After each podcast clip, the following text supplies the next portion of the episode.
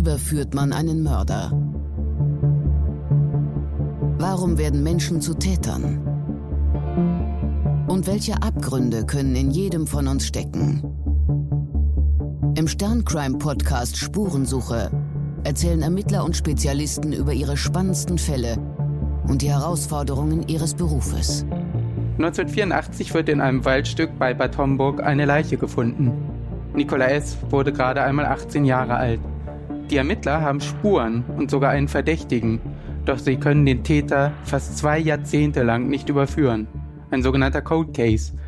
Bis einer der führenden DNA-Analytiker Deutschlands, Dr. Harald Schneider vom Landeskriminalamt Hessen, sich 18 Jahre später den Fall noch einmal ansieht. Mein Name ist Nikolaus Büchse. Ich spreche mit Harald Schneider darüber, wie er jahrzehntealte ungelöste Mordfälle aufklärt, warum es den perfekten Mord nicht mehr geben kann und wie er sogar einen Mord ohne Leiche anhand von DNA-Spuren aufklärte. Ich freue mich hier im Hessischen Landeskriminalamt mit Dr. Harald Schneider zusammenzusitzen in seinem Büro. Er ist Leiter der DNA-Analytik und ein Pionier in Deutschland, einer der großen Experten auf diesem Gebiet. In Ihrer 30-jährigen Laufbahn oder über 30 muss man jetzt schon sagen, beim Hessischen Landeskriminalamt haben Sie zur Aufklärung von mehr als 500 Tötungsdelikten, kann man ja, sagen? Ja, es sind wahrscheinlich jetzt fast 1000. Wow, und, und 4000 oder mehr als 4000 Sexualstraftaten ja, beigetragen. Das, wir, wir, haben irgendwann mal aufgehört zu zählen. Das, das war vor einigen Jahren, wo wir mal bei 4000, 5000 Sexualdelikten waren und mittlerweile zählen wir sie nicht mehr. Es sind einfach zu viele geworden. Und sie sind einer breiten Öffentlichkeit bekannt geworden, weil sie viele Code Cases klären könnten. Fälle, die lange zurückliegen, sind das ja. Und hinter mir hier in Ihrem Büro ist eine Wand und an der Wand hängen Fotos und so ein bisschen Steckbriefe von Fällen, die Sie im Gedächtnis behalten wollen, oder? Ja, genau. Das ist, also kommen wir mal zurück zu den Cold Cases. Äh, warum sind wir hier im Hessischen Landeskriminalamt da so erfolgreich? Wir haben im Jahr 2000 den ersten Altfall geklärt, eher durch Zufall weil wir durch einen Ermittler darauf angesprochen wurden, er hätte hier noch einen Fall und ob wir uns das nochmal angucken können. Es gäbe ja die neuen DNA-Analysemethoden und ob wir diese alten Spuren vielleicht doch mal. Dann haben wir das einfach mal versucht, ähm, hatten irgendwie ein gutes Gefühl, dass das gut funktionieren könnte und konnten dann diesen ersten äh, Altfall, einen Mordfall an der Sabine Steffen in Hanau, im Jahr 2000 klären. Elf Jahre nach der Tat wurde er geklärt. Und das war für uns so eine Initialzündung. Und wir haben dann hier ein hessenweites Konzept gefahren, wo wir alle hessischen Dienststellen angeschrieben haben, haben gebeten, sie sollen uns doch bitte ihre alten Fälle mal vorstellen und sollen die mal, sagen wir, überprüfen, ob es noch äh, Untersuchungsgut gibt, ob die Untersuchungsmaterialien auch entsprechend aufbewahrt wurden. Und das war so ein bisschen so der Beginn dieser Cold Case Serie, die wir dann aufklären konnten. Und mittlerweile sind es weit über 30, die wir klären konnten. Und ich denke mal, es sind noch bestimmt 20 bis 30, die wir noch klären können, wo wir gute Möglichkeiten haben, wo wir schon gute Spuren haben, aber wo wir noch niemanden haben, der zu diesen unseren Spuren passt. Ich habe hier hinten an Ihrer Wand gesehen, da sind äh, Fälle, zum Beispiel der Mordfall B. Jekel, da ist eine Frau abgebildet. Ja. Mhm. Und der Fall, der liegt ja lange zurück, ne? Ja, die liegen fast alle äh, 10, 15, 20, teilweise 30 Jahre zurück. Und die Fälle, die da hängen, die sind alle noch offen. Das sind äh, Fälle, wo wir Untersuchungsmöglichkeiten haben, wo wir aber auch, ähm, wenn wir selbst, wenn wir jetzt sagen wir, vor drei, vier, fünf Jahren keine Untersuchungsergebnisse bekommen haben oder keine ausreichenden Ergebnisse bekommen haben, immer mal wieder dran gehen, wo wir immer denken, die Methoden werden immer besser, immer empfindlicher, immer sensitiver, dass es sich lohnt, wirklich diese alten Fälle immer wieder mal anzufassen und zu gucken, Mensch, können wir jetzt was machen? Weil, also das sind natürlich schon ausgewählte Fälle, die halt herausragend sind, weil es Tötungsdelikte sind, weil es schwerwiegende Sexualverbrechen sind. Also es lohnt sich immer, diese Fälle noch nochmal anzufassen. Gibt es an dieser Wand, die wir hier gerade sehen, einen Fall, der Sie besonders beschäftigt?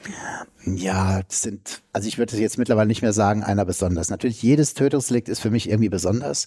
Äh, jedes Kapitalverbrechen ist besonders. Natürlich immer Morde an Kindern. Das ist etwas, was mich persönlich, ne, sagen wir mal, besonders beeinflusst und wo ich auch denke, es muss einfach aufgeklärt. Ich will Ihnen sagen, warum, weil von diesen Angehörigen es immer mal wieder vorkommt, dass mich Angehörige persönlich kontaktieren und bitten, ob wir nicht da irgendwie eine Möglichkeit sehen, ob ich mir den Fall nicht mal angucken könnte. Und das sind auch zwei, drei dabei. Ich will jetzt die Namen nicht nennen, weil das soll ja meistens anonym erfolgen. Und ich möchte auch nicht, dass das jetzt, sagen wir mal, in der Zeitung steht, zum Beispiel über diese Fälle, dass wir wieder an diesen arbeiten. Weil die Täter können sich eigentlich nie sicher sein, ne? dass wir nicht irgendwann mal wieder auf ihre Spur kommen, weil die Spuren sich jetzt mit verbesserten Untersuchungsmethoden neu bewerten lassen, neu auswerten lassen und wir neue Ermittlungsansätze finden. Auf Ihrer Wand ist ein Fall zum Beispiel, äh, das ist ein Mord von 1970. Das mhm. heißt, können Sie jetzt so weit schon zurückgehen oder gibt es. Äh also wir können eigentlich unbegrenzt zurückgehen. Ja. Ähm, das Problem ist eher die Ermittlungsseite. Wenn Sie einen Fall haben, der jetzt zum Beispiel 40, 50 Jahre alt ist, dann könnten wir den rein DNA-analytisch technisch klären, weil die Spuren das hergeben. Die Spuren wären noch auswertbar. Das Problem ist eher ermittlungsmäßig. Kommen wir nicht mehr an die Zeugen heran. Wir kriegen keine inf konkreten Informationen mehr. Teilweise sind die Akten aus diesen Jahren unvollständig beziehungsweise nicht mehr lesbar. Ja, das ist, ich denke mal, ist für Sie nichts Neues, dass man in den 70er Jahren noch viel mit Schreibmaschine geschrieben mhm. hat. Und das verblasst irgendwann. Das heißt, die Akten, wenn die nicht digitalisiert sind, sind dann irgendwann nicht mehr brauchbar.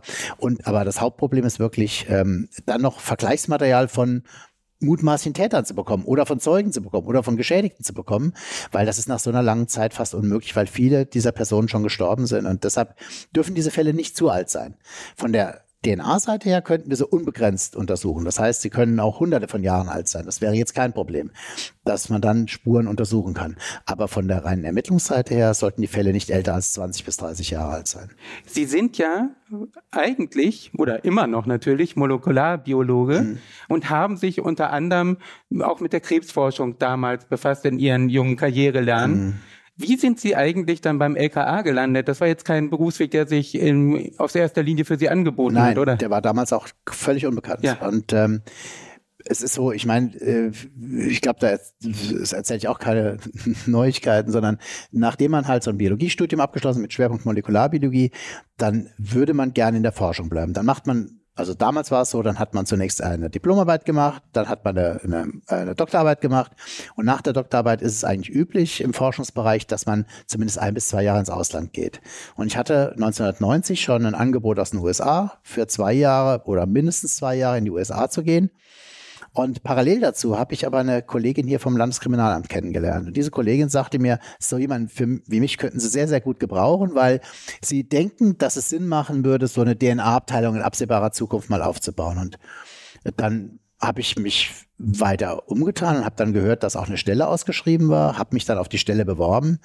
Und damals war es halt so, dass sich nicht so Unmassen an Menschen auf solchen Stellen beworben haben. Also ich denke mal, es war damals um die 40, 50 Leute, die sich vielleicht auf diese äh, Stelle beworben haben. Wenn wir heute eine Stelle ausschreiben, sind es mehrere hundert, die sich auf so eine Stelle bewerben. Also da sieht man schon, dass das heute auch einen ganz anderen Stellenwert hat. Aber damals war es so, dass ich halt, ähm, ja, so in so eine, in so eine Art Goldgräberstimmung reingekommen bin. Wir haben die Methoden gehabt und haben plötzlich ein Untersuchungsgebiet gehabt, was noch komplett unerforscht war.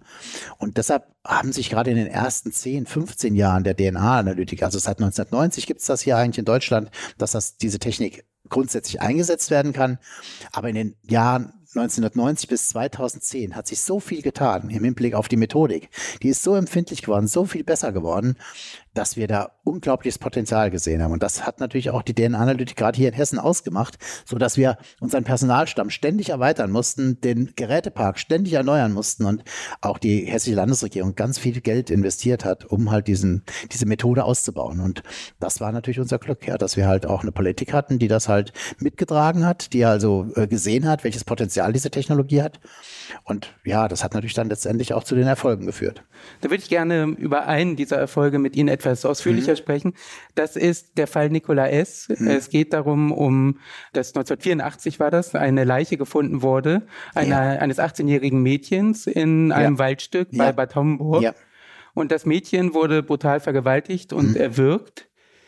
Der Fall, wie gesagt, war 1984. Ja. Wie landete dieser Fall bei Ihnen auf dem Tisch? Also er ist 1900, also dieser Fall hat wirklich eine lange, lange Geschichte. Also das, äh, ich möchte jetzt nicht zu weit ausholen, aber 1984 hat man ermittlungsseitig schon relativ schnell einen Hinweis auf eine Person gehabt, auf einen Tatverdächtigen.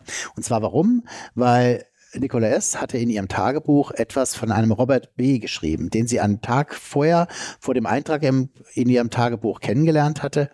Und dieser Robert B. wurde dann auch identifiziert und man hat dann festgestellt, dass er kurz nach der Tat Deutschland verlassen hat in die USA.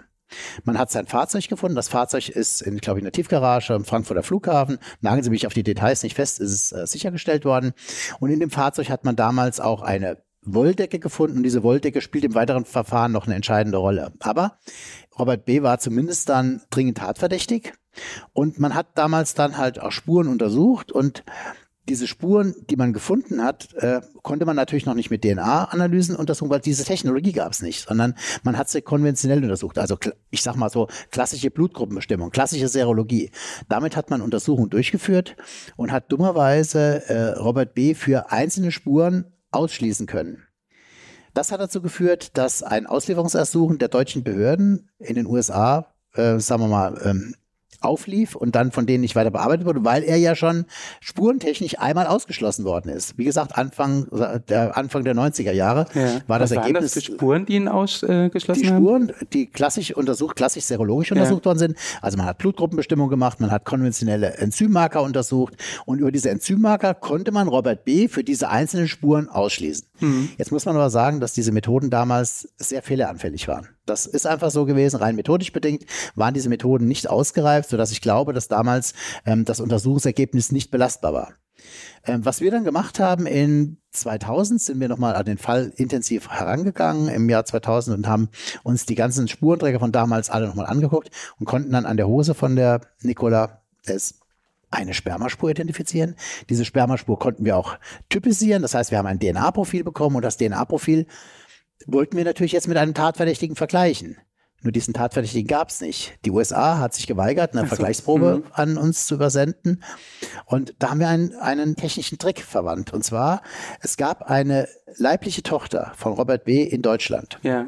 Und wir haben diese Person genommen als Vergleichsmaterial. In einer umgekehrten Vaterschaftsanalyse ah, ja. haben wir nachgewiesen, dass der biologische Vater von dieser leiblichen Tochter der biologische Vater der Spurenverursacher für die Spermaspur an der Nicola S. sein musste. Und damit war dann halt auch ähm, der zumindest der Weg bereitet. Dadurch ein neues Auslieferungsersuchen an die USA und dann kam dann irgendwann auch mal eine Vergleichsprobe und diese Vergleichsprobe wurde dann auch untersucht. Die passte zu unserer Spermaspur, aber das war nur eine Geschichte, ähm, eine Seite der Geschichte, weil man diese Spermaspur hätte man theoretisch auch erklären können über einen legalen Kontakt zwischen diesen mhm. beiden Personen. Die Nach so einer langen Zeit haben laut Tagebuch hätte ja sein genau, können. Genau, das Opfer ja. konnte sich nicht mehr wehren, konnte sich nicht mehr äußern, mhm. konnte keine Aussage mehr dazu machen. Und was wir dann gemacht haben ist, und das muss man ehrlich sagen, das ist auch ein riesen Glücksfall wieder, wir haben ihre Schambehaarung untersucht, die damals sichergestellt worden ist. Das hat man routinemäßig damals in den 80er Jahren gemacht. An dieser Schambehaarung haben wir also eine Spermaspur gefunden. Und diese Spermaspur, auch diese oder diese Sekretspur, konnten wir eigentlich nur dadurch erklären, dass sie unmittelbar vor der Tat angetragen, unmittelbar an dem Tattag angetragen worden sein muss, weil wir wissen, dass solche Spuren nach, durch normale Körperreinigung, durch Duschen einfach entfernt werden. Und so war klar, dass diese Spur unmittelbar vor der Tat angetragen worden sein muss. Und für genau diese Zeit hatte er kein Alibi. Und das war der entscheidende Hinweis, dass ähm, Robert B. dann auch vom Landgericht Frankfurt dann zu lebenslanger Haft verurteilt worden ist. Das ist ja interessant. Also auch dieser, dieser Umweg über den umgekehrten Vaterschaftstest. Genau, das, ja, das äh, so, ja, war damals so ein, so ein, so ein, ja, heute ist das üblich, dass man sowas macht, ja. aber damals war das schon für uns besonders, weil über sowas hatten wir nicht ernsthaft nachgedacht, praktisch um, einen, um einen, einen umgekehrten Vaterschaftstest einen Hinweis zu bekommen oder einen klassischen Hinweis zu bekommen, dass diese Person zwangsläufig Spurenverursacher ist. Sie haben eben gesagt, ähm, Sie haben äh, gesehen in der Asservatenkammer, welche Spuren vorhanden sind mit dem Fall. Wie gehen Sie denn ganz genau vor? Sie lesen wahrscheinlich doch erst erstmal die Akten über den ja. Fall und haben im Hinterkopf wahrscheinlich, ja. welche Spuren sind da, also die ich analysieren Wir haben hier in Hessen eine Konzeption für diese Altfallbearbeitung. Ich habe eine Checkliste für die Dienststelle ähm, erstellt und die Dienststelle muss diese Checkliste befüllen. Und anhand dieser Checkliste lege ich eine Prioritätenliste fest. Ich sage, wenn bestimmte Kriterien erfüllt sind, dann lohnt es sich, diesen Fall wirklich anzugucken, weil es macht keinen Sinn, Fälle anzugucken, wenn halt, sag mal, der der mutmaßlich tatverdächtig schon lange nicht mehr lebt oder aber das Spurenmaterial vielleicht schon untersucht wurde, teilweise größtenteils vernichtet wurde. Es keine vernünftigen Zeugenaussagen mehr gibt oder die Akte unvollständig ist. Wenn also solche Kriterien erfüllt sind, dann gebe ich so einem Fall eine schlechte Prognose, eine schlechte Prior oder eine geringe Priorität. Und die Fälle, wo wir noch Spurenmaterial haben, wo es vielleicht einen konkreten Tatverdacht gibt, wo der Fall nicht zu alt ist, die kriegen dann eine höhere Priorität und die werden dann auch zeitnah untersucht bei uns. Was ist denn das Spurenmaterial, was Sie in den Also klassisches Spurenmaterial bei Sexualdelikten wären zum Beispiel Abstrichproben, Ja. es wären Kleidungsstücke der Geschädigten, die noch nicht untersucht sind, die aber in den Kellern der Staatsanwaltschaften liegen und die jederzeit noch untersucht werden können. Weil bei Tötungsdelikt oder schweren Sexualverbrechen werden diese Asservate theoretisch unbegrenzt aufbewahrt. Die werden nicht vernichtet. Und dann gucken wir natürlich nach, was ist von den Asservaten noch da. Und dann hat man natürlich mit vielen Problemen zu kämpfen, weil diese Lagerungsbedingungen halt suboptimal waren im Laufe der Jahre. Ich meine, wenn Asservate 10, 15, 20 Jahre aufbewahrt werden, dann sind Bezeichnungen, Kennzeichnungen auf den Asservaten nicht mehr sauber zu lesen. Und das ist so ein bisschen Puzzle, was man zusammensetzen muss. Aber in vielen Fällen lohnt es sich wirklich, in die Keller der Staatsanwaltschaften herabzusteigen und sich die Sachen halt rauszusuchen und dann die Sachen alle nochmal im Detail anzugucken.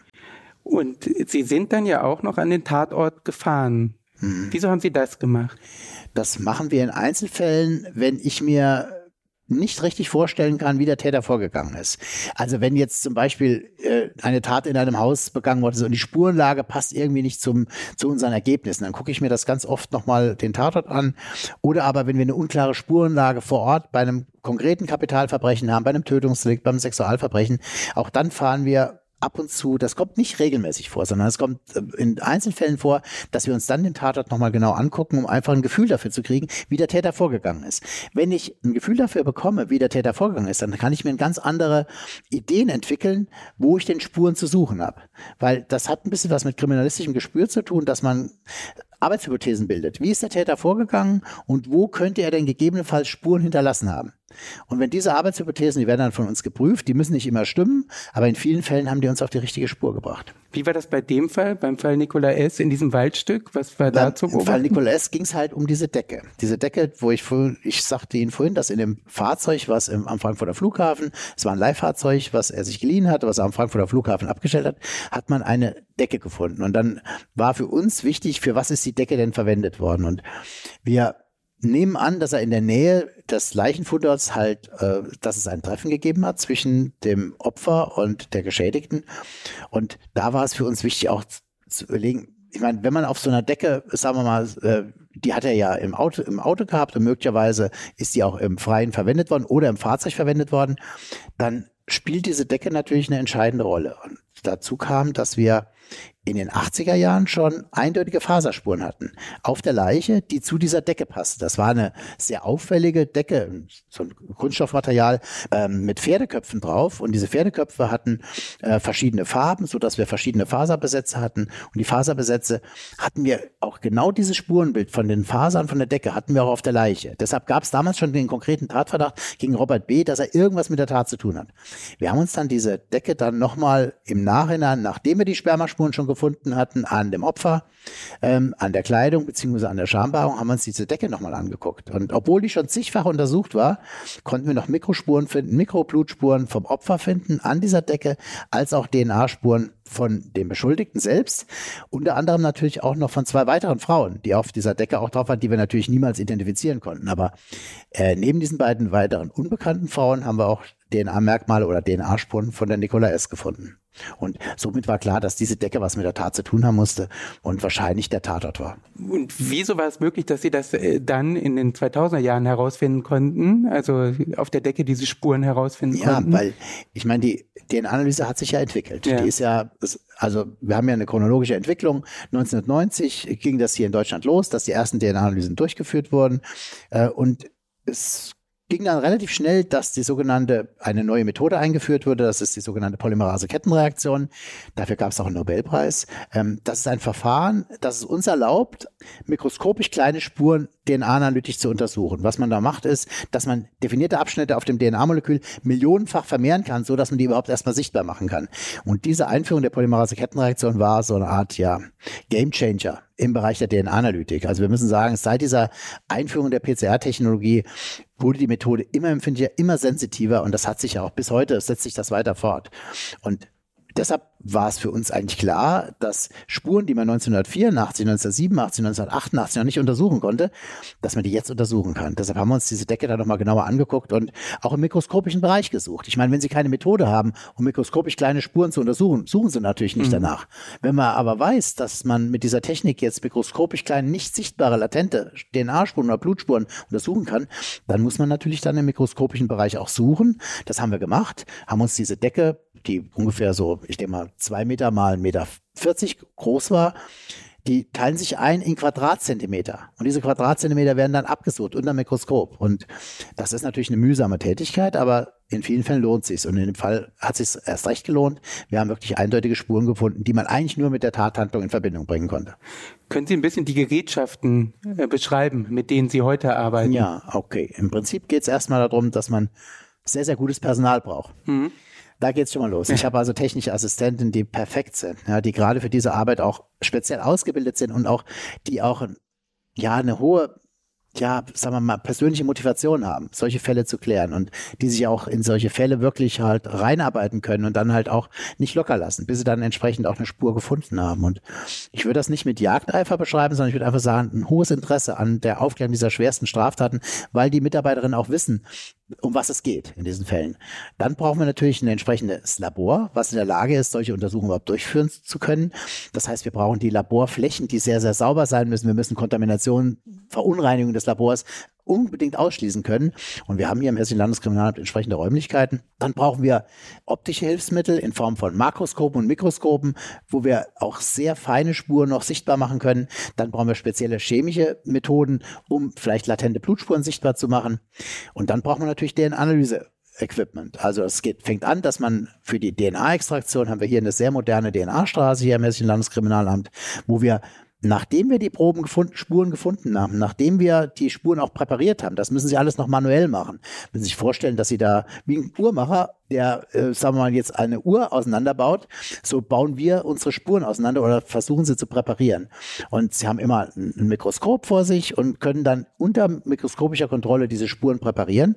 Und wenn sie dann diese Spuren präpariert haben, dann ist der weitere Analyseschritt, lässt sich weitestgehend automatisieren. Und dafür haben wir diese sogenannte DNA-Straße, wo bestimmte Schritte wie die DNA-Extraktion und die Amplifikation, also das, die eigentliche PCR-Reaktion, weitestgehend automatisiert erfolgen können. Und also wir brauchen da schon sehr, sehr viel viel technisches Equipment und letztendlich bis zum Schluss zum DNA-Analyse-Sequencer, der in der Lage ist, die DNA-Moleküle sichtbar zu machen. Aber das sind wir sehr gut ausgestattet hier im Hessischen Landeskriminalamt. Und wir reden ja nicht nur über Cold Cases, die Sie hier bearbeiten, sondern auch über aktuelle Fälle. Genau. Wie schnell kann denn so eine Sequenzierung stattfinden? Wir machen jetzt keine klassische DNA-Sequenzierung. Das kann man auch machen, aber mhm. das brauchen wir in dem Fall nicht, sondern wir weisen über diese Sequenzierautomaten bestimmte DNA-Abschnitte einfach nur nach. Mhm. Ähm, müssen sich so vorstellen, dass die DNA-Moleküle farbig markiert werden. Man kann sie letztendlich über diese DNA-Sequenzierautomaten sichtbar machen und kann sie dann auch miteinander vergleichen. Also Spur mit Vergleichsmaterial, ähm, Vergleichsmaterial mit anderen Spuren aus anderen Fällen. Das kann man also wunderbar damit machen mit diesen Geräten. Also äh, diese Geräte sind für uns eigentlich ähm, ja, lebensnotwendig. Ohne diese Geräte können wir diese Untersuchung überhaupt nicht durchführen. Was kann man denn alles heute mit DNA herausfinden? Also Neben diesem klassischen genetischen Fingerabdruck, den wir routinemäßig untersuchen, ist es heute schon möglich und auch rechtlich erlaubt, dass wir in der Lage sind, ähm, bestimmte Aussagen zu treffen zu äußerlich sichtbaren Merkmalen. Denken Sie an die Hautfarbe, an die Haarfarbe, an die Augenfarbe.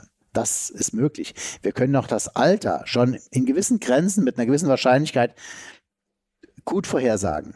Das Problem ist hier in Deutschland, dass der Gesetzgeber die biogeografische Herkunft die Bestimmung der biogeografischen Herkunft aus unter anderem datenschutzrechtlichen Aspekten verboten hat.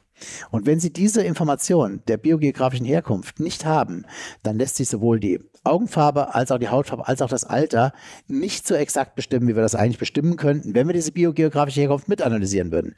Und deshalb ist die Methode hier in Deutschland, sagen wir, noch nicht so ähm, gut geeignet für die Spurenuntersuchung, wie sie eigentlich sein könnte, wenn wir diese biogeografische Herkunft mit dabei hätten. Deshalb kann ich nur an den Gesetzgeber appellieren, da dringend nochmal drüber nachzudenken, ähm, diese Methode uns zur Verfügung zu stellen, so dass wir zukünftig halt doch wesentlich bessere Prognosen über einen Spurenverursacher geben können. Das heißt, wir können den Ermittlern dann sagen, okay, wie alt ist jemand, in gewissen Grenzen natürlich, wie könnte er möglicherweise aussehen und da ist in den nächsten Jahren noch mit einigen, sagen wir mal, Fortschritten zu rechnen, dass wir also immer besseres Bild kriegen von demjenigen, der möglicherweise seine Spur am Tatort hinterlassen hat. Welche Fortschritte sind denkbar Ihrer Meinung nach? Na, ich könnte mir zum Beispiel vorstellen, dass man halt das Alter noch viel besser eingrenzen kann, dass man möglicherweise Gesichtsformen vielleicht besser beschreiben kann, dass man eine Körpergröße vielleicht besser beschreiben kann. Also, dass man so eine Art genetisches Phantombild entwickeln kann. Natürlich ist das noch Zukunftsmusik und wird sich halt in den nächsten 15, 15 Jahren erst mal richtig weiterentwickeln. Aber dazu, wie gesagt, brauchen wir die biogeografische Herkunft. Das wäre ein sehr wichtiges Werkzeug und das hat uns der Gesetzgeber aus der Hand genommen. Hm. Es gibt ja Kritiker, die dann sagen, Sie haben ja schon angesprochen, Datenschutz wird ja. angeführt oder auch dann ja. ähm, die Idee, dass ja. solche äh, Technik in falsche Hände kommen kann, der Überwachungsstaat und so weiter wird ja, immer zitiert, äh, weil Sie halten dagegen? Ja, ich halte dagegen. Ich meine, das war ja damals der Hauptkritikpunkt, wie die genetische Fingerabdruck in Deutschland eingeführt worden ist. Wie man die Erweiterung der DNA-Analyse eingeführt hat, die sogenannte DNA-Analyse-Datei, dass also DNA-Profile gespeichert werden. Da war immer die Bedenken, dass die Polizei möglicherweise diese Informationen für ganz andere Dinge Dinge nutzen kann, als für das, was sie eigentlich gedacht waren. Ähm, ich kann diese Bedenken nicht teilen, weil äh, wir haben noch nie gesehen, dass DNA-Profile für irgendwas missbraucht worden sind. Und irgendwie muss man auch sagen wir mal, dem Staat auch vertrauen. Also ich glaube, ohne Vertrauen in den Staat macht es überhaupt keinen Sinn. Und tatsächlich glaube ich, dass wir auch mal über die Opferseite nachdenken, sondern nicht nur über die Täterseite nachdenken müssen. Wir haben hier technische Möglichkeiten, um schwerste Straftaten aufzuklären. Und Sie glauben gar nicht, wie oft uns die Angehörigen der Opfer schreiben oder sagen wir uns vor Gericht dann auch sagen, wie dankbar sie sind, dass wir diese Straftaten aufklären konnten, weil es gibt ja immer zwei. Es gibt die Täterseite und es gibt auch die Opferseite. Und ich sage immer, bei, gerade bei diesen Kapitalverbrechen, die Opfer sind eigentlich diejenigen, die immer lebenslänglich kriegen oder die Angehörigen der Opfer. Die bekommen wirklich lebenslänglich, während der Straftäter nach 10, 15 Jahren aus der Haft entlassen wird. Aber die Angehörigen vergessen das nie und müssen das ihr ganzes Leben lang mittragen. Und ich sehe da wirklich also dramatische Fälle, wo Eltern von getöteten Kindern nie im Leben darüber fertig werden. Nie. Die vergessen das nie. Und ich finde das also ganz furchtbar, dass diese Straftaten dann nicht aufgeklärt werden können, obwohl wir vielleicht die Möglichkeiten hätten, sie aufzuklären. Und das sollte der Gesetzgeber alles tun, damit wir Straftaten aufklären können. Ich weiß, man sagt, man muss nicht alles, was technisch möglich ist, muss man nicht alles machen.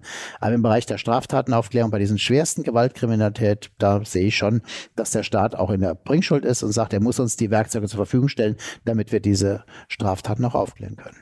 Sie haben ja seit Anfang der 90er Jahre, als Sie auch hier tätig geworden sind, einen, äh, ja, einen rasanten Wandel und einen rasanten Fortschritt der Technik miterlebt. Ja. Können Sie vielleicht beschreiben, wie diese Untersuchungsmöglichkeiten sich verändert haben in diesen Jahren, die Sie hier arbeiten? Ja, gut. Also in den 90er Jahren hm, war es so, dass man für den genetischen Fingerabdruck eine DNA-Spur in Form von zum Beispiel Blut oder Speichel brauchte, die man mit dem bloßen Auge noch gut sehen konnte.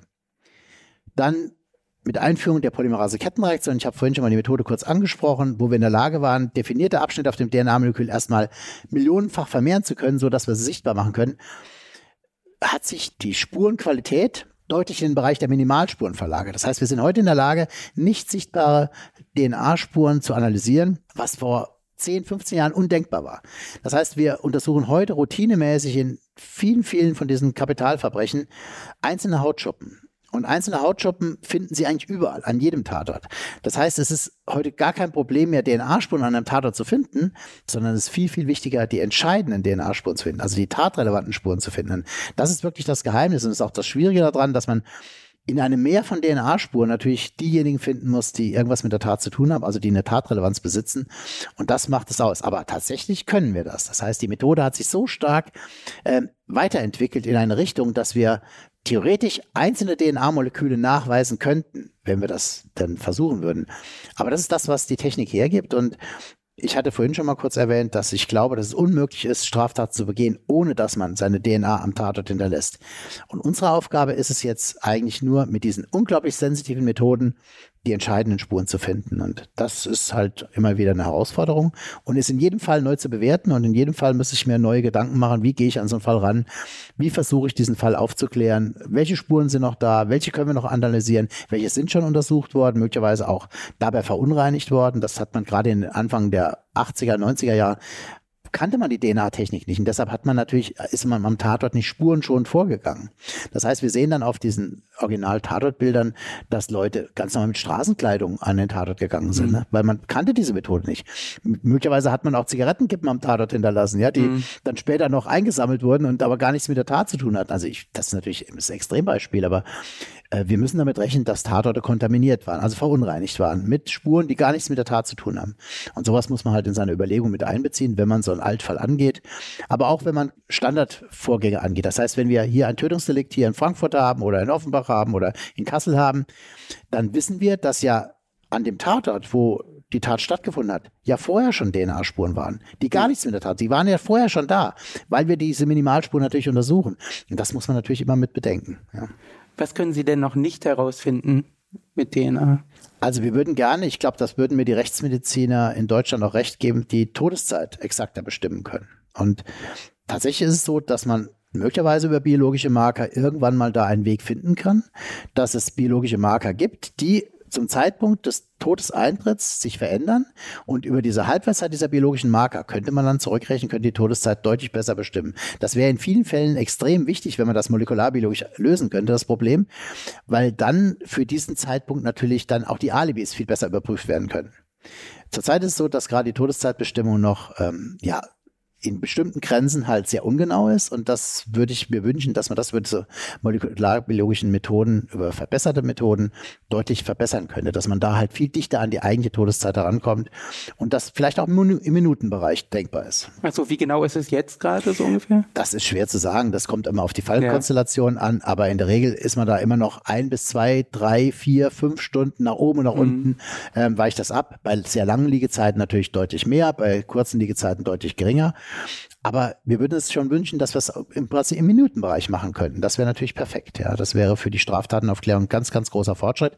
Und ich glaube, dass die DNA-Analytik langfristig da einen Beitrag zu liefern kann. Sie hatten ja eben auch schon skizziert, auch das Alter ähm, ja. können, kann man ja relativ genau, wie genau kann man das Alter? Ähm? Ja, es geht um das Alter von dem Spurenverursacher. Ja wenn wir eine Spur am Tatort haben, von der wir glauben, dass sie was mit der Tat zu tun hat, dann wäre es sehr schön, wenn man halt den, ja. das Alter eines Spurenverursachers bestimmen könnte, weil dann könnte man natürlich bei seinem Ermittlungskonzept, was die Polizei, der Ermittler braucht ja eine Information von uns.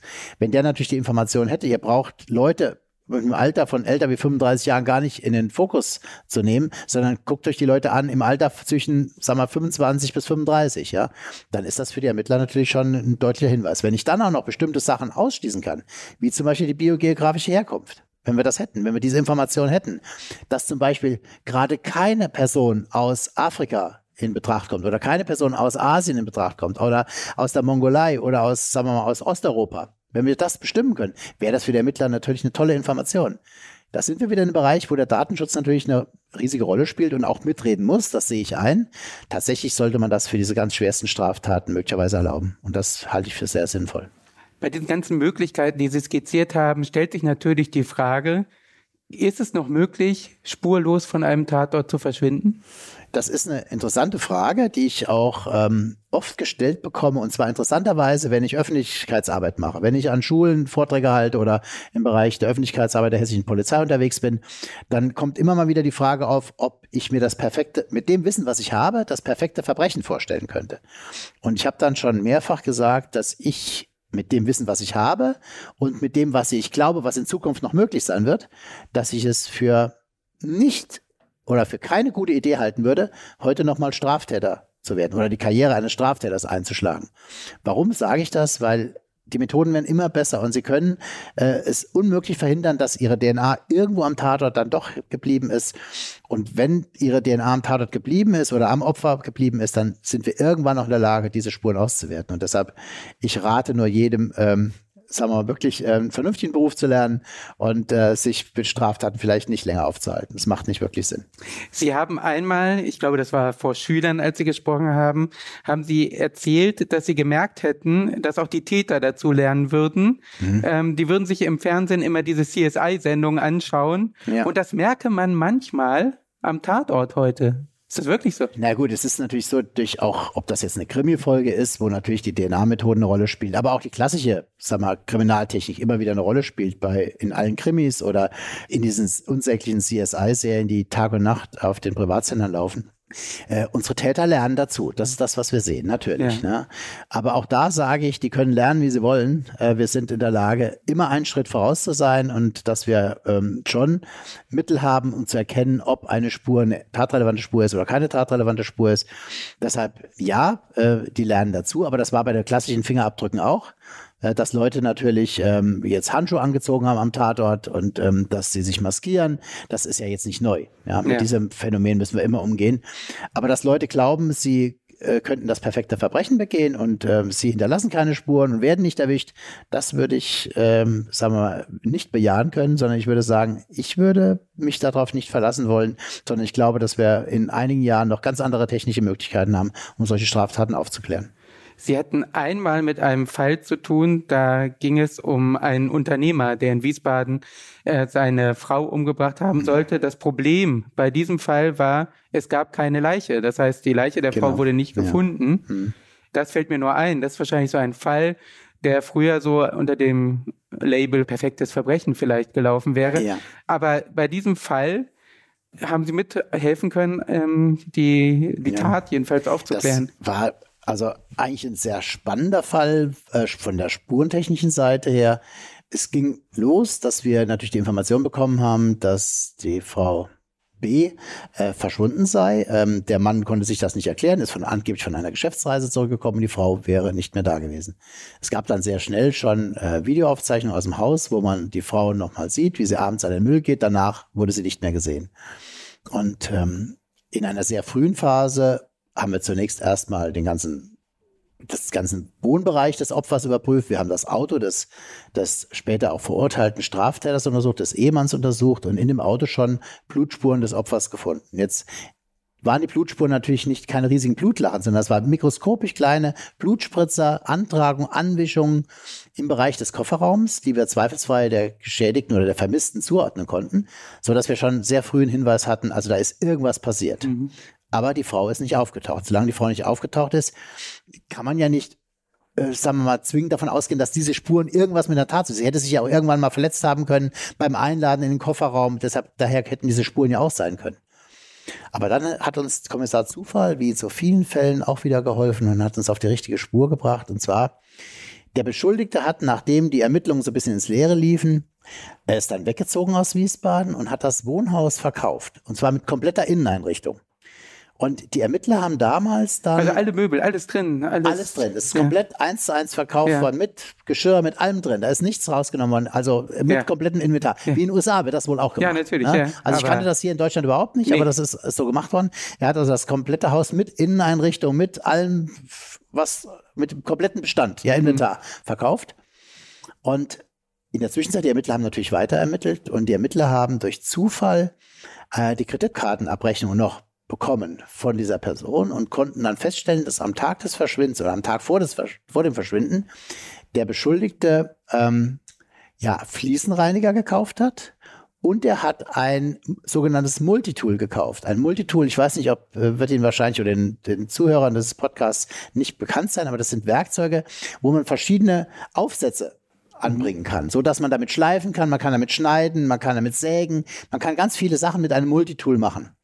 Und wie gesagt, das war auf dieser Kreditkartenabrechnung für den Tag, bevor das Opfer verschwunden ist. Also dieser Felgenreiniger oder Fliesenreiniger plus zusätzlich noch dieses Multitool. Und dann haben wir uns überlegt, warum beschafft man sich so ein Multitool? Dann einen Tag vor der Tat. Ja. Und dann haben wir uns schon gedacht, okay, das, die Leiche müsste ja, wenn es denn eine Leiche gibt, müsste die Leiche ja möglicherweise zerteilt worden sein. Und vielleicht hat er versucht, damit die Leiche zu zerteilen. Und dann, ich hatte ja vorhin gesagt, Kommissar Zufall ist immer wichtig, dass der uns äh, hilft. Bei der Sichtung des Inventars dieser Wohnung, das zwischenzeitlich einen neuen Besitzer hatte, konnten wir dieses Multitool sicherstellen. Und dieses Multitool war ein Eldorado von Spuren. Alle im mikroskopischen Bereich, die Sie mit dem bloßen Auge nicht sehen können. Ich könnte Ihnen jetzt hier an dem Monitor wunderschöne Bilder zeigen, wo mit einer vielfachen Vergrößerung wir mit optischen Hilfsmitteln wirklich unendlich viele Spuren an diesem Multitool sicherstellen konnten und die auch auswerten konnten und die zweifelsfrei der Geschädigten zuordnen konnten. Also dieses Werkzeug ist mit an Sicherheit grenzender Wahrscheinlichkeit eingesetzt worden, um das Opfer zu zerteilen. Wir haben dann hier mal Versuche gemacht, ob man mit so einem Multitool wirklich Knochen zerteilen kann. Ja. Das funktioniert nicht wirklich. Es ist, ja, ist ja nicht so groß. Ne? Nein, also man, ist, ich kann mir vorstellen, dass so eine Säge oder so. Das ist auch eine riesige Schweinerei, ja. wenn man damit arbeitet. Und ähm, deshalb, ich glaube nicht, dass das das Originalwerkzeug war, wenn denn die Leiche zerteilt worden ist, dass er später dann doch vielleicht eine elektrische Säge genommen hat oder äh, eine, eine, eine klassische Säge verwendet hat, um die Leiche zu zerteilen. Aber an diesem Multitool waren so viele Spuren und die ließen nur einen einzigen Schluss zu, dass dieses Multitool zumindest teilweise verwendet worden ist, um die Leiche zu zerteilen. Und das war damals auch der Gewinner und diese Spuren waren so eindeutig, dass es da gar keinen Zweifel gab, ne, dass diese, sagen wir mal, zumindest, sagen wir mal, dieses Opfer, die Geschädigte, diesen Attacke mit diesem Multitool nicht überlebt hat. Ja. Hat der Ehemann noch versucht, ähm, Erklärungen zu liefern? Nur, er hat nur gesagt, er hätte mit der Tat nichts zu tun und ja. hat keine Erklärung geliefert, nein. Ja, er muss sich natürlich sehr sicher gewesen sein, wenn er das Haus mit dem gesamten Inventar verkauft und ja. dann auch noch dieses Multitool ja. nicht beseitigt. Ja. ja, ja, er war sich sehr sicher, dass es keine Spuren gibt, weil diese Spuren konnte er natürlich mit bloßem Auge nicht sehen. Das, ja. Möglicherweise ist das Multitool auch gereinigt worden, aber das, es ist unmöglich, das so zu reinigen, dass man da nichts mehr dran findet. Das, wenn man das richtige Asservat, den richtigen Spurenträger hat, dann ist es für uns einfach, solche Spuren zu finden, weil wir dann genau wissen, nach was wir zu suchen haben. Schwierig wird es, wenn Sie so ein komplettes Haus haben. Ja. Sie sollen im kompletten Haus nach Spuren suchen. Ja, wo fangen sie an, wo hören sie auf? Ne? Das Wie sind Sie da vorgegangen? Wie gesagt, wir hatten diese Information über die Kreditkartenabrechnung, ja. dass dieses Multitool einen ja. Tag vorher gekauft worden ist. Und das hat uns ja eine Geschichte also, erzählt. Ich, ich, dachte nur davor. Haben Sie davor schon gesucht? Nein, also, nein davor, davor haben Sie gar nicht, nein, gar gesucht. Nicht. Also sonst, ohne die Informationen, hätten Sie das ganze Haus ja auf den Kopf stellen müssen, genau. oder? Und dann hätten wir auch nicht gewusst, wo wir suchen sollen. Ja. Ne? Natürlich hat man nach klassischen Werkzeugen gesucht, wie Sägen zum Beispiel. Ne? Ich meine, es war schon eine Idee, dass möglicherweise leicht zerteilt worden ist und in entsprechenden Verpackungen verbracht worden ist und diese Verpackungen dann irgendwo entsorgt worden sind. Hm. Das war schon die Idee der Ermittler, weil wir auch wussten, dass der Beschuldigte wohl eine Auslandsreise getätigt hat, ist auf dem Weg nach Frankreich wohl mehrfach auch an Parkplätzen, ähm, sagen wir mal, ähm, gesehen worden, beziehungsweise konnte nachgewiesen werden, dass er da Pause gemacht hat. Also er hätte die Möglichkeit gehabt, die Leiche zu entsorgen. Ja. ja. Aber er hatte nicht die Möglichkeit, alle Spuren zu vernichten am Tatort. Und das ist halt das, was die moderne Kriminaltechnik, moderne Forensik, die moderne DNA-Analytik ausmacht, dass wir halt Spuren sichtbar machen, die sonst keiner sieht. Und, was Sie eben ja auch gesagt haben, dass Sie die tatrelevante Spur finden oder tatrelevanten Spuren. Und das stelle ich mir dann ja jetzt auch anhand dieses Falles, wenn ich das Haus im Kopf habe, Natürlich. stelle ich mir das wie eine Suche nach der Nadel im Heuhaufen so ist es fast, vor. So ne? ist es aber fast immer. Ja? Sind das dann manchmal ja wahrscheinlich Tausende, Hunderttausende Spuren, die sie haben. Genau, die können wir aber nicht unmöglich ja, alle analysieren, ja. sondern wir müssen immer versuchen, eine vernünftige Auswahl zu treffen. Tatsächlich ist es so, dass wir mittlerweile in vielen dieser Tötungsdelikte, Sexualverbrechen schon mehrere hundert bis mehrere tausend Spuren analysieren können. Ja, das ist jetzt nicht, keine Seltenheit, dass wir das machen, dass wir 1000 Spuren analysieren, 2000 Spuren analysieren. Das kommt schon vor, aber wir können unmöglich alle Spuren analysieren, weil es einfach zu viele sind. Sie haben auch äh, zur Aufklärung des Mordes an den Mirko aus Greffrath ähm, beigetragen. Mhm. Das war ein zehnjähriger Junge, ich will das nur noch mal kurz in Erinnerung rufen. Der war im September 2010 auf dem Heimweg von einer Skateranlage und die Ermittlungen zogen sich lang. Deshalb hat dieser Fall Schlagzeilen damals gemacht. Ich ja. glaube, 146 Tage wurden allen möglichen Hinweisen ja. nachgegangen. 9000 Hinweise war es. Ja. Tausend Beamte waren im Einsatz und haben Wiesen, Wälder, alles durchkämmt. Und da würde mich interessieren, wann sind Sie denn ähm, da in, zu, hinzugezogen worden und mit welchem Auftrag? Eigentlich mit dem riesigen Auftrag. Wenn Sie sich da mal rumdrehen, sehen Sie an der Wand, sehen Sie einen Kalender. Ja. Was steht drauf? Da steht drauf, Soko Mirko, wir kriegen ihn. Und ähm, das ist auch ein Geschenk gewesen von dem Soko-Leiter, der uns den Kalender geschenkt hat, den damals die Soko halt hat auflegen lassen, um einfach zu zeigen, dass die Soko halt auch dran bleibt und also nicht aufgibt. Ja. Und äh, Sie haben es gerade geschildert, die Soko-Arbeit war über einen sehr, sehr langen Zeitraum und irgendwann kamen die Ermittler nicht wirklich weiter. Und zwar warum? Weil es gab einen konkreten Hinweis auf einen VW Passat. Dieser VW Passat sollte etwas mit der Tat zu tun haben. Möglicherweise ist der Junge in einem VW Passat entführt worden und dann vielleicht auch in einem VW Passat getötet worden dann kam der Soko-Leiter irgendwann mal auf uns zu und sagte, äh, wir hätten ja in dem sogenannten Promi-Mörderfall, das ist auch ein Mord gewesen an mehreren Straßenprostituierten in Hessen und in äh, Nordrhein-Westfalen, den wir aufklären können, wo wir diese sogenannte Einzelhautschuppenanalyse eingesetzt haben. Was ist das? Stellen Sie sich vor, Sie haben Kontakt mit einer Person, sie umarmen eine Person, dann sammeln sie sich DNA-Material von dieser Person auf, das an ihrer Kleidung haftet. Genauso gut übertragen sie auf die gegenüberliegende Person DNA-Material von sich selbst auf diese Person. Und unsere Arbeitshypothese war, nachdem ich so ungefähr wusste, was möglicherweise passiert ist, dass wir gesagt haben, wenn der Mirko in dem Fahrzeug gesessen hat von dem unbekannten Täter, dann dürfte er sich auch Material an seiner Kleidung aufgesammelt haben, aus dem familiären Umfeld des Täters oder möglicherweise von ihm selbst. Und es gab ein Kleidungsstück, was aufgefunden worden ist, was noch nicht verändert worden ist. Es gab mehrere Kleidungsstücke, die von dem Mirko gesucht wurden und auch gefunden worden sind, aber die sind teilweise von den Findern gewaschen worden und sind dann selbst verwendet worden und was man sich überhaupt nicht vorstellen kann. Und ein Kleidungsstück, das war die sogenannte Jogginghose, die ist nicht verändert worden. Die lag nicht im Regen, die war noch ja. trocken, die war noch sauber. Und diese Jogginghose ist auch von den Kollegen in Nordrhein-Westfalen analysiert worden und da hat man auch die speziellen Faserspuren gefunden, von denen man glaubte, dass sie zu einer Fahrzeuginnenverkleidung von einem VW Passat gehören. Und das war für uns so die, das Aha-Erlebnis. Aber wenn das so ist, dann müssten sich auf diesen Folien eigentlich auch DNA-Spuren des mutmaßlichen Täters bzw. seinem persönlichen Umfeld befinden. Ja, Entschuldigung, Folien haben Sie gesagt. Das heißt, ähm, man legt auf die Kleidungsstücke. Genau, also das ähm, muss ich Folien, vielleicht muss ich ja? kurz erklären. Ja. Zur äh, Sicherung von Mikrospuren an Kleidungsstücken werden überdimensionale Tesafilmstreifen aufgeklebt auf die Oberfläche dieser, dieser Kleidung und diese Folien werden abgezogen und werden dann mit so einer Deckfolie gesehen, sodass sie geschützt sind. Und auf diesen Folien befinden sich dann alle möglichen Arten von Mikrospuren. Das können sein Haare, das können seine Hautschuppen sein, das können sein mikroskopisch kleine Speicheltröpfchen, das sind natürlich massenhaft auch Faserspuren, aber auch Schmutz natürlich. Also wir haben praktisch eine komplett eins zu eins Abbild der Oberfläche dieser Kleidungsstücke. Und da klebt man natürlich ganz viele Folien drauf, die werden durchnummeriert, so dass wir ein Kollektiv von, ich meine, 24 Folien hatten das sind, waren so ungefähr drei Zentimeter breit und ungefähr 40 Zentimeter lang.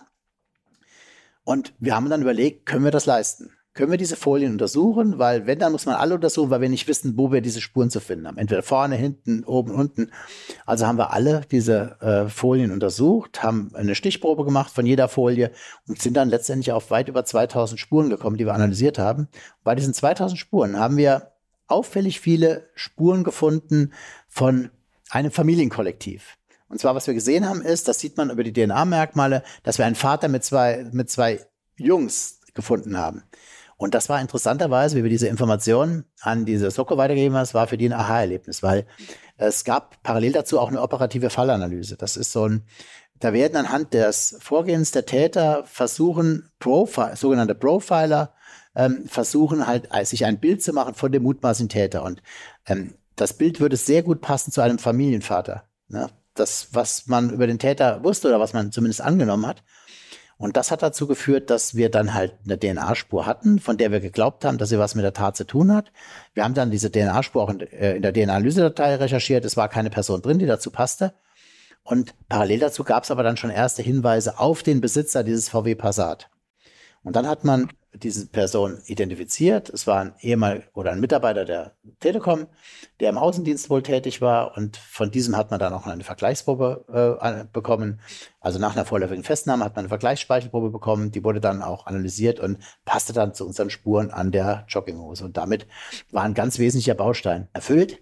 Äh, und das hat mir das Sokoleiter damals auch gesagt. Sie haben ihn dann mit diesen DNA-Befunden konfrontiert. Und aufgrund dieser DNA-Befunde hat er zumindest die Tat etwas eingeräumt. Er hat die einzelnen Tatbeiträge, hatte, dazu hat er sich nicht oder unterschiedlich eingelassen, aber er hat dann letztendlich die Ermittler auch zum Leichenfundort geführt und damit war für uns dann die Tat auch geklärt. Wie kam es zu Ihrer Expertise auf diesem Gebiet dieser selektiven Hautschuppenanalyse? Hautschuppenanalyse? Das ist auch etwas, was wir im Zuge dieser Cold Case Bearbeitung entwickelt ja. haben. Eine Methode, die wir entwickelt haben, wo wir gesehen haben, dass es möglich ist, solche einzelnen Hautschuppen zu analysieren.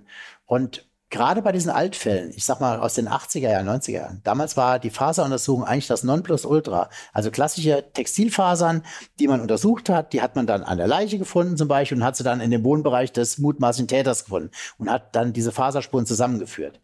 Und weil es diese Folien damals gab und die routinemäßig in allen diesen Kapitaldelikten genommen worden ist, hatten wir eine Idee, dass das für die Altfallbearbeitung perfekt wäre.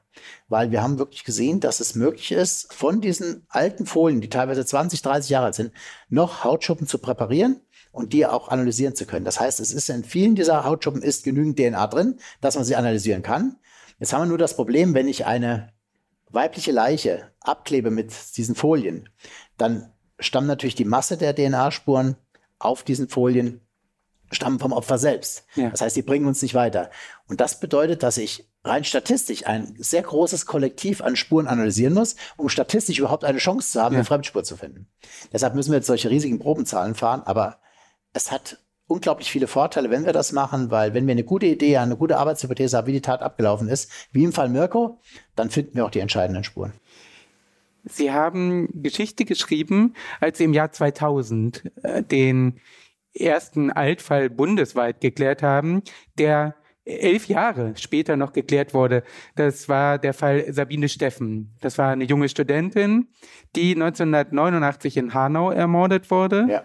Äh, vergewaltigt und erschlagen wurde sie aufgefunden.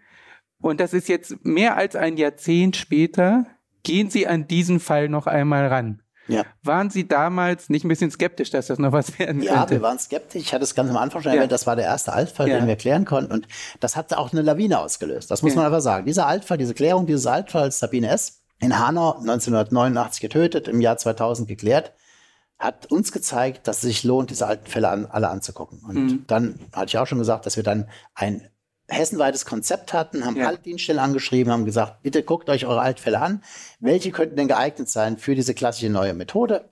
Und ähm, ja, da kamen ganz, ganz viele Fälle und wir konnten mittlerweile auch ganz, ganz viele Fälle auch angucken, analysieren, teilweise aufklären. Teilweise haben wir in vielen dieser Fälle sehr, sehr gute Spuren. Die sind jetzt in der DNA-Analyse-Datei gespeichert und hoffen, wir hoffen halt, dass irgendwann mal eine Person kommt, die zu unseren Spuren passt, sodass diese Taten auch noch geklärt werden können. Aber das war so ein Aha-Erlebnis. Dieser Fall, Sabine S., 1989 getötet und dann elf Jahre später geklärt, hm, hat uns wirklich gezeigt, wo die Reise hingeht. Und dass wir mit dem, was wir leisten können, mit den Methoden, die wir haben, dass wir dann diese schweren Straftaten auch nach Jahrzehnten noch aufklären können.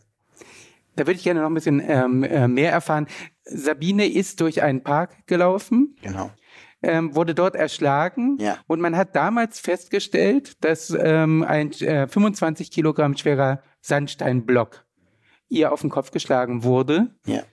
Und man hat ja sehr, sehr viele Hinweise. Ja. Und Sie haben die Akte auf dem Tisch gehabt. Ähm, wie sind Sie vorgegangen? Woher hatten Sie, oder wie, Sie haben ja erzählt, dass Sie eine Methode entwickelt haben. Mhm. Wie sind Sie da vorgegangen? Sie hatten im Kopf wahrscheinlich immer die Frage, welche Spuren könnten für mich interessant sein? In diesem Fall, was, was äh, waren da die Spuren, die Sie ähm, so ein bisschen mehr im Kopf hatten? Die Sabine ist ja teilweise unbekleidet aufgefunden worden. Ja. Also wir konnten davon ausgehen, dass es sich hierbei um Sexualdelikt handelt. Und ihre Kleidung war im Umkreis des Leichenfundorts verstreut und an der Kleidung waren massive Blutantragungen. Und deshalb in 1989, 1990 ist man noch gar nicht auf die Idee gekommen, dass man diese Spuren möglicherweise vielleicht auch mal sich oder diese Spurenträger sich mal näher angucken sollte, weil wir mussten eigentlich auch damit rechnen, dass da Spermaspuren möglicherweise vorhanden sind oder aber auch einfach nur Kontaktspuren vom, vom Täter oder aber Haarspuren vom Täter. Und wie gesagt, 1989 war das technisch nicht möglich und 2000, wie wir den Fall angeguckt haben, hatten wir dann eine Vielzahl von Spuren, die immer wieder die gleiche Person gezeigt haben. Und deshalb war vollkommen klar, diese Spur, die wir dann haben, ist eine tatrelevante Spur, die muss vom Täter sein. Mhm. Und wir mussten auch dann natürlich davon ausgehen bei einem Sexualdelikt, dass es sich hier bei einem männlichen Täter handelt, der auch über entsprechende Kräfte verfügen muss. Weil ja. einen 25 Kilogramm schweren Sandsteinblock, ähm, sag mal, hochzuheben und dann dem Opfer auf den Kopf zu schlagen, dazu gehört schon eine gewisse, gewisse physische Kraft. Und ähm, was macht man denn? Damals gab es im Jahr 2000, war die DNA-Analysedatei, steckte noch in Kinderschuhen, da waren viel zu wenig Personen drin. Und wir haben uns dann entschieden, so eine kleine Reihenuntersuchung, DNA-Reihenuntersuchung zu machen. Das haben wir in vielen Fällen schon vorher gemacht und hatten da sehr gute Erfahrungen mit.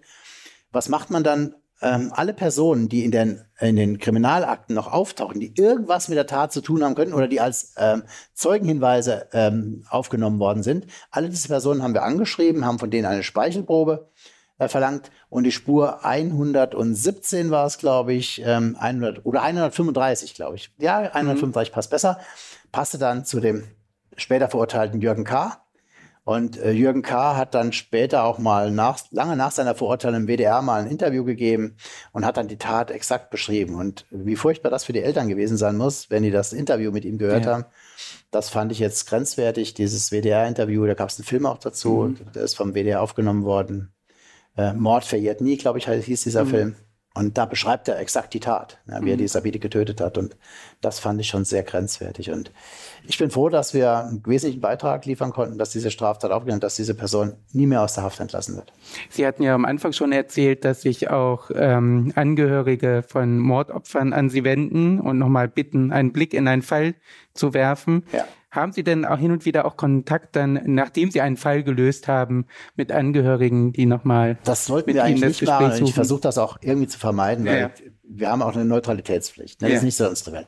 Aber es lässt sich nicht immer hundertprozentig vermeiden, gerade im Zuge der Hauptverhandlungen treten ja. die Eltern oft als Nebenkläger auf oder die Angehörigen treten als mhm. Nebenkläger auf. Und dann hat man natürlich schon Kontakt. Und dann auch im Nachhinein, nachdem der Prozess dann längst rum ist und die Leute verurteilt sind und in Haft sitzen, kriege ich immer mal mit diesen Personen wieder Kontakt. Ja, das stimmt schon. Die schreiben mir dann auch mal zu Weihnachten. Und ähm, ja, es berührt mich natürlich. Ja, ja. klar. Ne? Wenn dann die Leute so dankbar sind. Und das ist der Grund, warum ich auch sage, dass ich es darf sich nicht lohnen, so eine Straftat zu begehen. Wir müssen diese Straftaten aufklären. Ja, dass wir müssen dafür sorgen, dass die Eltern ihre Ruhe finden, die Angehörigen ihre Ruhe finden, dass die wissen, was mit ihren, mit, mit ihren Kindern oder mit ihren Lebenspartnern passiert ist. Ich glaube, das ist wichtig. Und wir haben die Methoden, wir können das und wir sollten also nichts unversucht lassen, um solche Straftaten aufzuklären. Deshalb auch die Bilder an der Wand hier genau, bei Ihnen im Bilder Büro an der Wand, das sind so Fälle, die mich immer wieder daran erinnern, dass es noch Fälle gibt, wo wir noch vielleicht nicht alles probiert haben. Und ich sehe halt immer wieder, wenn ich Fälle die ich vor zehn Jahren schon das erste Mal angefasst habe, vor fünf Jahren das zweite Mal. Und ich fasse sie jetzt wieder an, dass es dann immer wieder Fälle gibt, wo wir dann doch noch entscheidende Spuren finden, weil wir einen neuen Ansatz gewählt haben. Ja, das muss man immer wieder neu überlegen, muss die neuen technischen Möglichkeiten mit einbeziehen und auch natürlich auch unsere Kapazitäten haben sich natürlich dramatisch verbessert in den letzten Jahren, dass wir einfach viel mehr Analysemöglichkeiten haben. Ich habe viel mehr Mitarbeiter, die diese Arbeit leisten können. Wir haben immer bessere Automaten, die diese Geräte, also diese, diese Proben automatisiert analysieren können.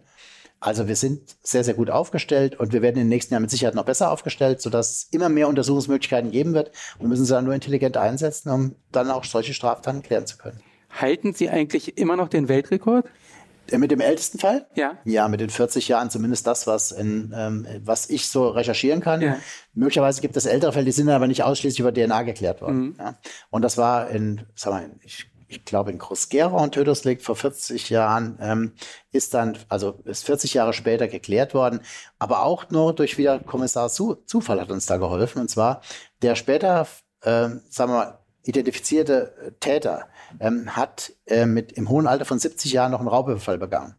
Ja. Und weil er diesen Raubüberfall Fall, begangen muss man ganz kurz sagen, also 40 Jahre, äh, mehr als 40 Jahre zurück, das war 1972, 1972 ne? Also wurde ein, ein Mann ähm, umgebracht, der war vorher losgezogen mit einem anderen Mann von genau. Trinkhalle zu Trinkhalle. Genau, und diesen Mann konnte man aber nicht identifizieren. Es gab ja. wohl einen Streit. Wurde dann tot. Genau, er wurde dann irgendwann tot aufgefunden. Ja. Und die Kleidungsstücke sind durch den Zufall halt auch so über 40 Jahre halt aufbewahrt worden. Und wir konnten dann an den Kleidungsstücken noch DNA-Fremdspuren finden, haben diese Spur dann in die DNA-Analysedatei eingestellt, aber es gab keinen Treffer. Und dann zwei Jahre später gab es einen Datenbanktreffer zu einer Person, die im Alter von 70 Jahren noch einen Raubüberfall begangen ja. hat, ist dann in die Datenbank eingestellt worden, hat dann zu unserer Spur getroffen. So konnte dieser Fall dann auch noch geklärt werden. Also in die, die, ähm, in die vom BKA in die Datenbank genau. ähm, des Bundeskriminalamts, die eine DNA-Datenbank. Genau, wir haben eine äh, seit 1998 gibt es Seit 1998 ne? haben wir in Deutschland jetzt die sogenannte DNA-Analysedatei wo beim BKA der eigentliche Rechner steht, aber die, ganzen Daten kommen von den Landeskriminalämtern mhm. in Deutschland, beziehungsweise von den rechtsmedizinischen Instituten auch teilweise, aber überwiegend von den Landeskriminalämtern, die diese Datenbank füttern. Da haben wir ungefähr zum Zeitpunkt jetzt, sagen wir Mitte des Jahres, 1,4 Millionen Datensätze drin. Davon sind 70 Prozent sind DNA-Profile von Personen, die rechtskräftig verurteilt sind oder bei denen man erwartet, dass sie zukünftig wieder Straftaten begehen. Und 30 Prozent sind offene Spuren von mhm. Tatorten. Unter anderem unsere Spur dann in diesem ja. Altfall. Ja. Ähm, Hans-Günther T. war das, glaube ich, genau. Ja. ja. Aus äh, Groß-Gerau. Und ähm, diese Spur war in der Datenbank drin. Und in dem Augenblick, wo diese Person in die Datenbank eingespeist wurde, hat die dann zu unserer Spur getroffen und dann wurde ein Treffer angezeigt, dann haben wir ein Treffergutachten dazu geschrieben und letztendlich war die Tat dann für uns geklärt. Das heißt, wenn im Alter in diesem Fall noch ein Verbrechen begangen wird, was dann registriert ist, dann kann das Ihnen auch noch helfen, ne? Auf jeden so, Fall, weil diese, weil diese, Spuren theoretisch unbegrenzt in der Datenbank bleiben, ja, ja. bei diesen Kapitaldelikten, ja. Gibt es denn einen Fall, der Sie, Sie haben ja wahrscheinlich dann, Sie haben schon erzählt, ne, manche Fälle gucken Sie sich dreimal an, immer wieder versuchen Sie, Sie sehen, es gibt neue Entwicklungen in der Technik, jetzt versuche ich es nochmal. Gibt es einen Fall, der Sie ganz besonders nicht loslässt, wo Sie äh, dann alles Mögliche immer wieder versuchen? Ja, also ich hatte vorhin, glaube ich, schon mal erwähnt, dass Kindermorde ja. mich immer dann natürlich auch ähm, Morde, die halt sehr brutal begangen worden sind. Da gibt es einige, die äh, ja auch an der Wand werden Sie einige finden und äh, die sehr brutal verlaufen sind. Ähm, ja, an jungen Frauen Morde, die, sagen wir noch, ihr ganzes Leben noch vor sich hatten. Das sind Sachen, die mich natürlich dann emotional anders mitnehmen, natürlich. Ne? Ich meine, wir haben viele Tötungsdelikte zu bearbeiten und jeder Tötungs, jedes Tötungsdelikt sollte gleich sein. Tatsächlich stellt sich die Frage, welchen Aufwand betreibe ich in welchem Tötungsdelikt, mhm. wie viel? Und irgendwann müssen wir auch mal erkennen, dass es hier vielleicht im Augenblick sich nicht mehr lohnt, diese Fälle noch weiter zu bearbeiten, weil wir einfach die technischen Möglichkeiten nicht haben oder weil die aktuelle Fallbearbeitung, die Fallbelastung so hoch ist, dass ja. wir halt nicht alles unendlich weit treiben können, obwohl wir das eigentlich müssten. Ja? Mhm. Und, aber das ist immer so. Ne? Sie haben, ihre Kapazitäten sind immer endlich. Ja? Wenn die Polizei ermittelt, kann sie auch nicht jahrelang an einem gleichen Fall ermitteln, weil sie ja zig andere Fälle zu bearbeiten hat. Und irgendwann muss man dann vielleicht erkennen, dass es vielleicht jetzt der Zeitpunkt ist, die Ermittlungen einzustellen, auch die Untersuchungen einzustellen, aber dann vielleicht in den nächsten Jahren immer mal wieder diesen Fall anzugucken und immer mal wieder neu zu überdenken, ob man wirklich alles gemacht hat oder ob man noch neue Ansätze hat. Und das versuchen wir halt. Jetzt sind hier an, an der Wand hier bei Ihnen im Büro, sind, wenn ich das mal überschlage, sind das vielleicht so 20 äh, Fälle, die bei Ihnen hier Das hängen? sind so die, die mir so am ehesten sag mal, in, in, ja. im, sag mal, im, im, Kopf bleiben und wo wir auch schon was gemacht haben, wo wir schon ja. Spuren analysiert haben, wo wir aber noch keinen konkreten Tatverdacht haben. Beziehungsweise ähm, die Täter noch nicht rechtskräftig verurteilt sind, beziehungsweise im Wiederaufnahmeverfahren laufen, wo wieder was gemacht worden sind. Das sind also ganz viele Fälle, die mich immer wieder neu bewegen, wo ich dann immer wieder mit dem Fall auch konfrontiert werde, weil neue Untersuchungsanträge gestellt werden oder aber weil die Ermittler bei mir anrufen und fragen, hier, was ist denn, können wir da nicht noch was machen an dem Fall? Und ich dann schon denke, ja, wir könnten in ganz vielen Fällen noch was machen. Und äh, aber ich hatte es ja gesagt, unsere Kapazitäten sind einfach endlich. Und deshalb muss ich mich auf die Fälle konzentrieren, von denen ich glaube, dass sie noch zu lösen sind wenn Sie diese 20 Fälle da an der Wand im, sehen, das wie, wie viel glauben Sie von diesen Fällen kann die DNA noch aufklären? DNA-Analyse? Ich, ich sag mal so, ich habe mir zum Ziel gesetzt, ich bin, würde gerne noch fünf Jahre, wenn ich gesund bleibe, noch gerne noch fünf Jahre arbeiten, dass ich die zumindest alle geklärt habe, die da hängen. Ja, das ist mal ein gutes Schlusswort. Herzlichen Dank, Herr Dr. Schneider, für das Gespräch. Gerne, gerne, hat mir Spaß gemacht.